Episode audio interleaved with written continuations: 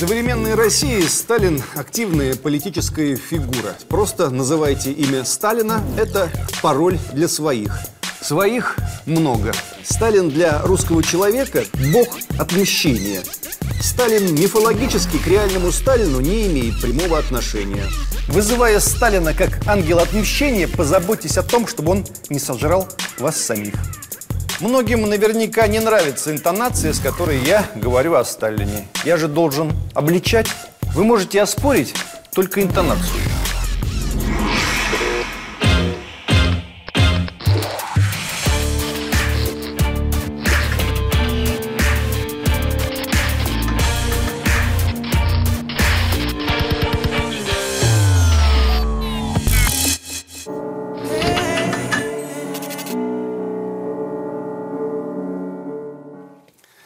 65 лет назад умер Иосиф Виссарионович Сталин. Очередная годовщина заставляет задуматься.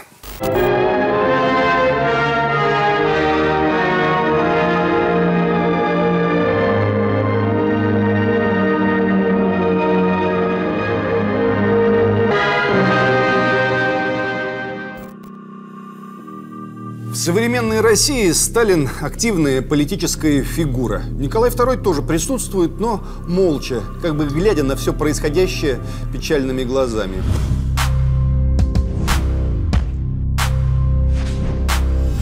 Сталин присутствует деятельно. Сталин способен добавить политику, которой клянется его именем, несколько процентов, миллион другой голосов. Ничего не надо делать, просто называйте имя Сталина, это пароль для своих. Своих много. Любое другое историческое имя, взятое в соратники, ничего не убавит и не прибавит. Вообразим себе такие слова. Дорогие сограждане, я люблю Николая Первого. Или «Дорогие сограждане, я очень уважаю Хрущева». А мне Иван Калита очень нравится. Да на здоровье. Никому это в сущности не важно. А вот Сталин... Чем особенно так отличается Кромвель от Сталина? Можете мне сказать? Да ничем. С точки зрения э, либеральных э, наших э, представителей либерального спектра нашего политического истеблишмента, он такой же кровавый диктатор. И очень коварный был мужик, надо сказать, в истории, в истории Великобритании сыграл такую неоднозначную роль. Его памятник стоит, никто его не сносит. И, и, вы понимаете, дело ведь не, не вот в этих э, символах. Дело в том, что мы должны с уважением относиться к каждому периоду своей истории.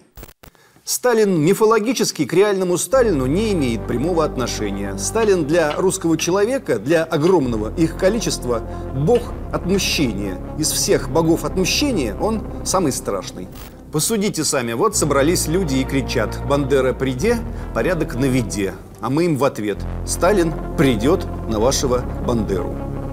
И сразу ясно, кто есть кто. Дух Бандеры скукоживается и разлетается пеплом. Дунул и улетел.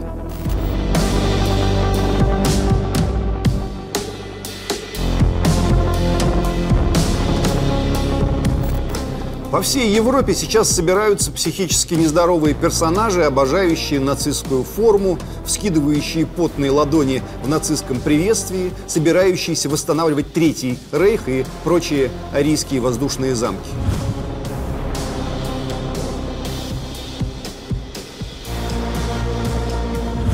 Кем вы будете против этого бороться, по совести говоря? Чей дух вызовете? Полки голливудских бройлерных самцов придут на помощь? Так их и напугались. Колонны ЛГБТ явятся? Дух Бориса Николаевича Ельцина, его соратников и соратниц? И неонацизм погибнет? Ну да, ну да. Единственный дух отмщения, который может выжечь все это, вот он, Иосиф, сын Виссариона. «Сталин придет!» – кричала Зоя Космодемьянская за миг до того, как ее повесили. Давайте подвергнем цензуре ее слова. Давайте отныне писать, что Зоя кричала не «Сталин придет», а, к примеру, «Наступит эра демократии». Не столь убедительно звучит, правда? Мы еще обратимся к нему. Даже догадываюсь, те, кто ненавидят его и желают выжечь его память отныне и навек, в чудовищную минуту вдруг воскликнут «Приди, проклятый, спаси!». В одной из книжек о Сергее Есенине ее автор, бывший, между прочим, сотрудник милиции, вспоминает, как в детстве сосед по коммуналке с пьяну решил спеть песню на стихи Сергея Есенина. Но тут же явилось НКВД и увело соседа. Расстреляли за Есенина, книжки которого, между прочим, выходили все время правления Сталина, каждые три года. Видимо, всех читателей этих книжек тоже расстреливали. Товарищ Сталин, там пришел какой-то мужчина, говорит, что ясновидящий и может предсказывать будущее. Будущее, говорите? Расстреляй. Есть стрелять, товарищ Сталин.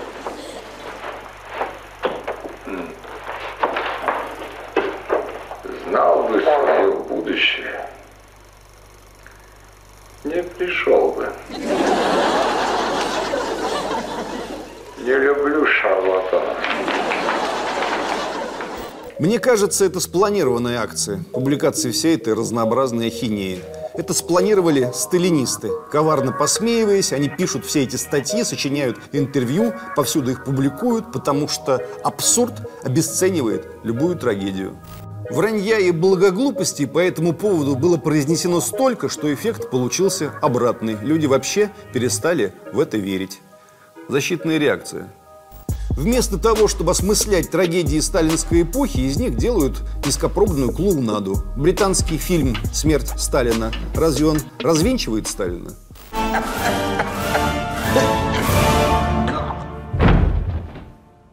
Может, лучше проверить?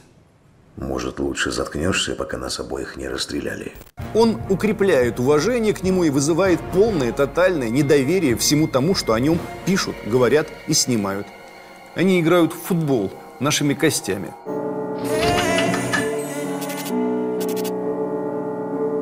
Настоящего Сталина надо собирать из мельчайших деталей, бесконечно перепроверяя их. Молодого Сталина, когда он сидел в тюрьме, описывали так. На вид он был невзрачный, оспой изрытое лицо делало его вид не особенно приятным. Походка вкрадчивая маленькими шагами. Был совершенно невозмутим. Похож. Без малого четверть века он был профессиональным революционером. Никогда ничего не имел, никогда нигде постоянно не жил, кроме тюрем и ссылок. Надо отдавать себе в этом отчет, когда принимаешься рассуждать о его психологии. По типу он был религиозный, не скажу, что фанатик, но, допустим, проповедник, только вместо религии у него марксизм. Тюрьмы и ссылки накладывали свой отпечаток. Если бы не случилась революция, он совершенно очевидным образом занимался бы тем же самым еще 25 лет и умер бы в очередной ссылке от туберкулеза. Как умерли многие и многие его соратники. Обычная история. Или забили бы в тюрьме палками, или повесили бы. Так как Сталин ни в каких эксах с бомбами, вопреки легендам, не участвовал, запомнился бы он в истории как чудесный грузин. Аскет, бессеребренник, проповедовал освобождение народов, выступал против рабского труда. В 1908 году революционер Шаумян писал, цитата, «На днях нам сообщили, что Кобу высылают на север, и у него нет ни копейки денег, нет пальто и даже платья на нем». Чем не Ганди? Только Ганди в тепле ходил без платья, а Коба в наших широтах повторял примерно то же самое.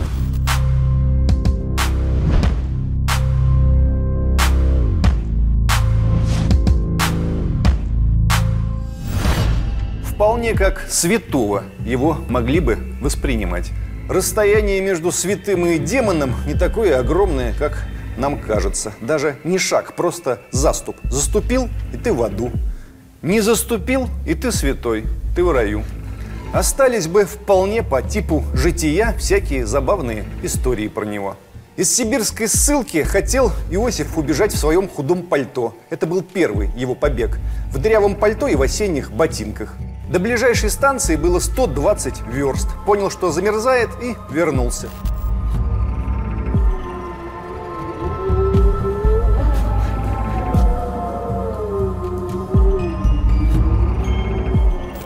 Или, скажем, такая история. В ссылке за ним охранник смотрел, за Иосифом. Деревенский сосед однажды увидел, как охранник, размахивая шашкой, отступает к реке, а на него идет Сталин. с голыми руками и с бешеными глазами. Вообразите себе характер.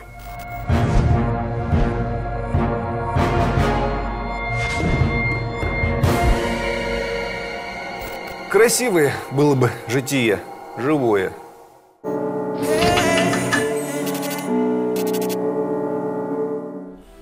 Нам скажут, а зачем он вообще боролся против России, которую мы потеряли? Слушайте, быть может, это она сейчас, век-полтора спустя, стала такой привлекательной.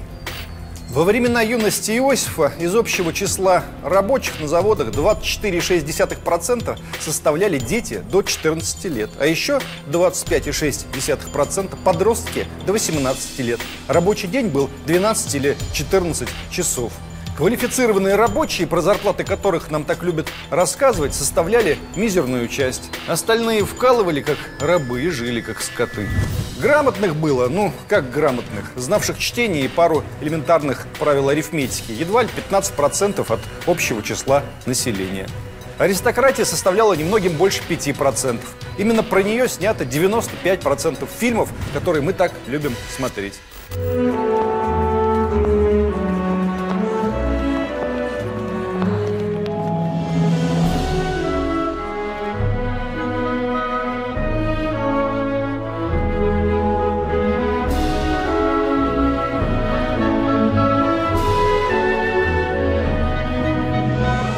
А про 95% населения фильмов нам не сняли. Там ничего интересного не происходило. Рождались, умирали, рождались, умирали. Что тут привлекательного? Теперь нам любят говорить, а вот Запад, а вот на Западе все это преодолели без 17 года, без лампочки Ильича, без коллективизации, без репрессий. Жить стало лучше, товарищ. Жить стало веселее. Когда веселее живется, работа спорится.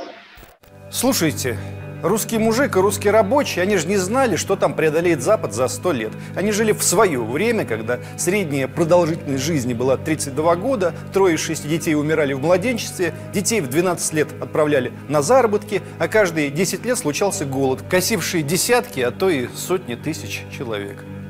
Из этой кровавой кучи вырос Иосиф Виссарионович Сталин. Хороший он, плохой, это вообще абстракция. О, это продукт своего времени. Гражданская война прекратилась, и во весь рост встал вопрос.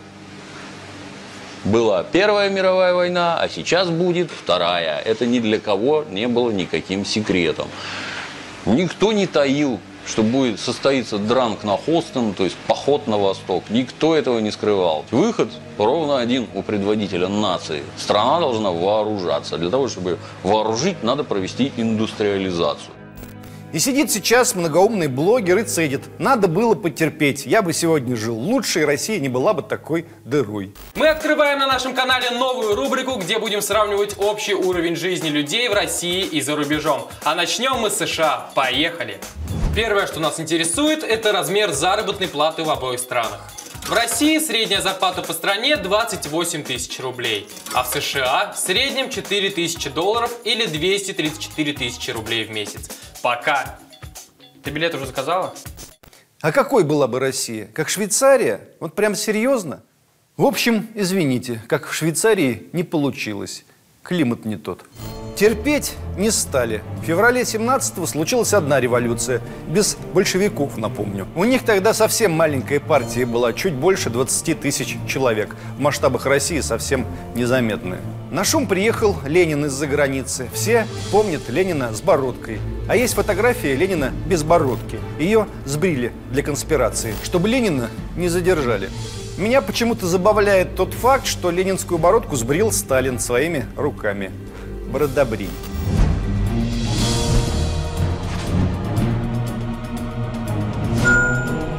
Потом был штурм Зимнего, не совсем такой, как показывали в советском кино.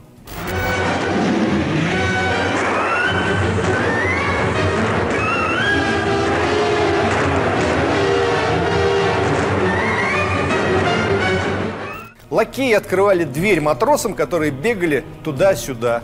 Самое большое воодушевление у восставших вызвал досмотр женского батальона, охранявшего Зимний, на предмет спрятанного оружия. Зимний, я не шучу, брали дважды. Первый раз классический, со стрельбой крейсера «Аврора». Потом восставшие нашли в подвалах Зимнего залежи алкоголя и натурально перепились. В России же был сухой закон, и люди соскучились по празднику. Новая власть стала думать, что ей делать. Вино собирались то продать Швеции, то выкачать в Неву. Революционные матросы не дали свершить ни первое, ни второе. Когда их попытались выбить из Зимнего, они взяли его во второй раз. С таким народом большевикам предстояло иметь дело. Вы спросите, зачем я вам это рассказываю? А это важно. Все думают, что пришли большевики и поскорее испортили хороший народ. Большевики имели дело с народом, который в подавляющем своем большинстве был неграмотен. С армией, где исповедовался один из десяти солдат, а все остальные исповеди избегали. А это ведь вчерашние крестьяне, вчерашние рабочие, которые в промышленных масштабах убивало себе подобных уже три года, а потом упивалось в усмерть при первой же возможности. Сталин вошел в ЦК партии большевиков из десяти человек. Большевики отменили смертную казнь, дали право нациям на самоопределение, отменили сословие в надежде, что у всех мыслящих людей будет праздник, и все сольются в братском танце. Но получилось примерно как со штурмом Зимнего только еще хуже. В Совете народных комиссаров Сталин стал наркомом по делам национальностей. От чего то считается, что это было не самым важным направлением. Нет, в разваливающейся России, где после либерально-буржуазной революции февраля 17-го Киевская Рада и прочие окраины двинулись самоопределяться. Дела по национальностям были наиважнейшим направлением, жизненно важным. Забавно наблюдать, как Сталин, многие годы воспринимавший марксизм в качестве догмы, начал пытаться использовать это учение в других целях, уже не для развала государства, как формы насилия и принуждения, а для сборки этого государства заново. То есть по Сталину, если кто-то хочет отделиться, это буржуазия, а простой народ любых окраин вполне может жить дружной семьей с русскими. В сущности, резонные замечания. Главные выгодоприобретатели распада 1991 года тоже буржуазия, не так ли? Сталин об этом еще в 1917 году догадался. Он вообще о многом догадывался первым, и дедушка Ленин за это его ценил. Демократы ухахатывались над советским сталинских времен фильмом «Ленин в октябре», где Ленин спрашивает то и дело у Сталина, а что, товарищ Сталин, а как вы думаете, Иосиф Виссарионович? Получалось, что Сталин таким образом переписал историю под себя. Вообще говоря, еще в 17 году было создано спецбюро ЦК для решения самых важных вопросов. В спецбюро ЦК было четыре человека – Ленин, Свердлов, Сталин, Троцкий. Уходя 23 декабря 17 года в отпуск, Ленин оставил старшим после себя Сталина. Знаете, какие телеграммы Ленин слал Троцкому в 1918 году? Мне бы хотелось сначала посоветоваться со Сталиным, прежде чем ответить на ваш вопрос. Сейчас приехал Сталин, обсудим все с ним и дадим вам совместный ответ и так далее. С 1919 года Сталин глава наркомата государственного контроля. Он общий руководитель продовольственного дела на юге России, когда молодую Советскую Республику нужно было от голода спасать и разрешать критическую ситуацию под Царицыным. Сталин в советских книжках зачастую не менее, а более правдоподобен, чем в антисоветских, где у него кровь стекает из-под усов. В хорошей книжке «Дети Арбата» Анатолия Рыбакова Сталин в начале войны убегает на дачу и сидит там в ужасе. А Сталин в первые дни войны провел десятки, если не сотни встреч и совещаний. Все это зафиксировано. Но истории многие учат все равно по Рыбакову. О Сталине, который растерялся – между прочим, в гражданскую за первую неделю в Царицыне Сталин сумел наладить отправку продовольствия, в то время как шла война, ничего не работало, все рушилось и никто никому не подчинялся. Это, видимо, и было той школой, которая позволила в отечественную советской России перевозить за Урал производство и через неделю запускать их в чистом поле. Многим наверняка не нравится интонация, с которой я говорю о Сталине. Я же должен обличать, я же должен на другом говорить. Я понимаю, что вам не нравится интонация, но дело в том, что я не говорю ничего, что противоречит историческим данным. Вы не можете это оспорить. Вы можете оспорить только интонацию.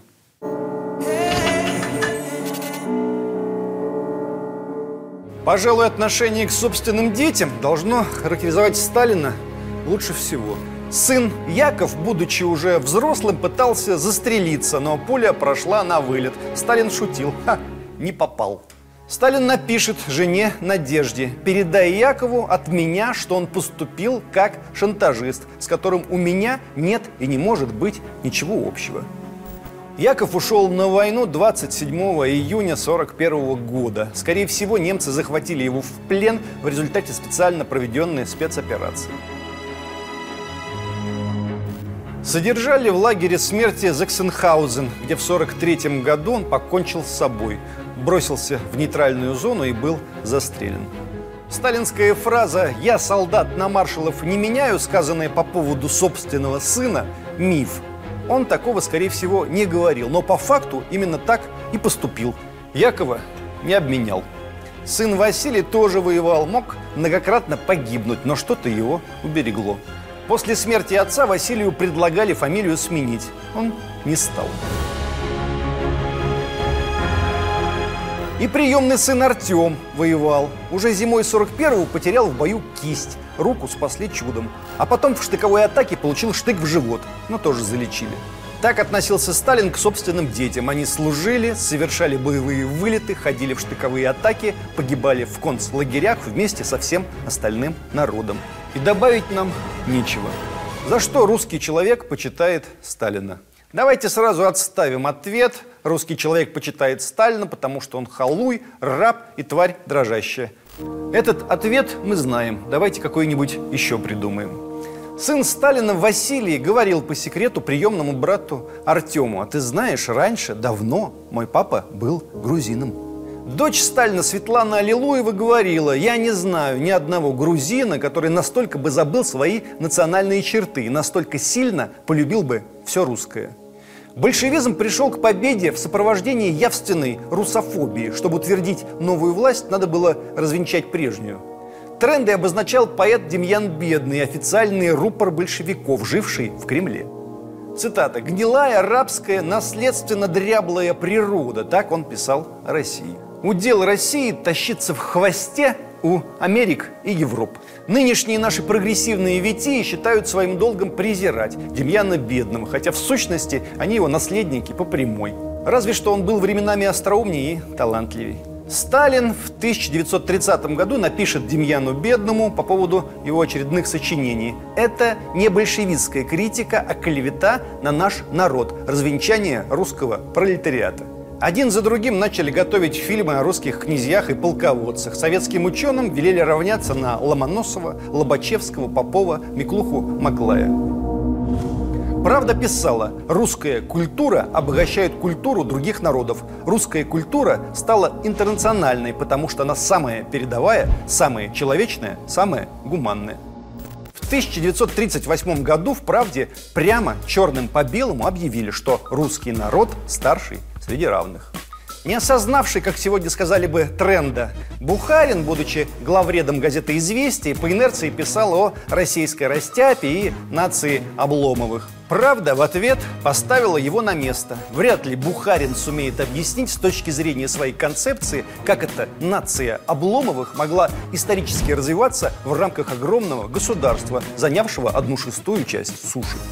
Сталин вписался в национальную память не совсем в одном ряду с декабристами, Герценом и эсерами-бомбистами. Он вписался как народный защитник и заступник, вроде Степана Тимофеевича Разина, вечно выплывающего из-за острова на стрежень. Сегодня мы не помним и не знаем этого, но бессознательная национальная память сильнее наших нынешних представлений. Один профессор жестоко подметил – Сталин единственное, что может заставить появиться ужасу на блудливом лице лавочника – это не декабристская и даже не марксистская история, а разинская и пугачевская. Сталин – дух отмщения, который может снести не только Бандеру из стаи зигующих неонацистов, но и презирающих народ финансовых монополистов, ошалевших от безнаказанности долларовых миллиардеров, владеющих лично тем, что принадлежит всем, и утверждающих, что никакого иного мира для нас, холопов, не предусмотрено. Словно бы мы приговорены вечно любоваться на их снисходительные улыбки, на их заработанные мучительным трудом яхты и особняки по всему миру, на их дуреющих от сытости детей на их непрекращающийся тошнотворный праздник. Ужас фигуры Сталина в чем? В том, что все можно свалить на него. В том, что он за всех нас отсидит свою в аду. В том, что мы за счет него оправдаемся. У нас есть национальная трагедия репрессий 30-х годов. Трагедия коснулась всех. Люди писали друг на друга доносы. Миллионы людей. Прорабатывали друг друга писатели, инженеры, музыканты, рабочие и крестьяне. Наблюдалась великая инициатива масс. Страна, действительно нуждавшаяся в перезагрузке элит, уселась в грохочущую вагонетку и помчалась в ад, отталкиваясь всеми руками и ногами и пожирая друг друга по пути. Люди недалекие пустые сегодня орут. Да кого он там расстреливал? При Сталине, это нельзя забыть, были замучены, замордованы, задушены великие поэты, великие философы, великие инженеры, наши офицеры, наши ученые, наши крестьянские кормильцы. Это не Сталин, это мы убили философа Павла Флоренского, гения. Мы убили поэта Павла Васильева, гения. Мы замучили поэта Осипа Мандельштама, гения. Мы едва не убили Рокоссовского, хотя почти уже убили, совсем немножко оставалось. Репрессии были остановлены насильственным образом, в основном с приходом Лаврентия Берии на место Ежова в 1938 году. 8 тысяч следователей НКВД было расстреляно за превышение полномочий и фальсификацию дел. Если бы эти процессы не остановили, страна вместо 4 миллионов доносов написала бы на себя 8 миллионов доносов. Только дай волю. Разве мы сегодня застрахованы от этого? Вот в чем вопрос. Мы не застрахованы. Можно состряпать 3-4 документальных фильма про очередных врагов народа, провести десяток ток-шоу, подсунуть массам самых виноватых. Одного военного, двух поэтов, трех театральных режиссеров, четырех мэров и понесется. С тем же неистовством начнем кричать «Враг – это враг, убей, распни». И убьют, и распнут, и задавят, и задушат. Вызывая Сталина как ангел отмщения, позаботьтесь о том, чтобы он не сожрал вас самих. Перед смертью Сталин на миг очнулся и поднял руку.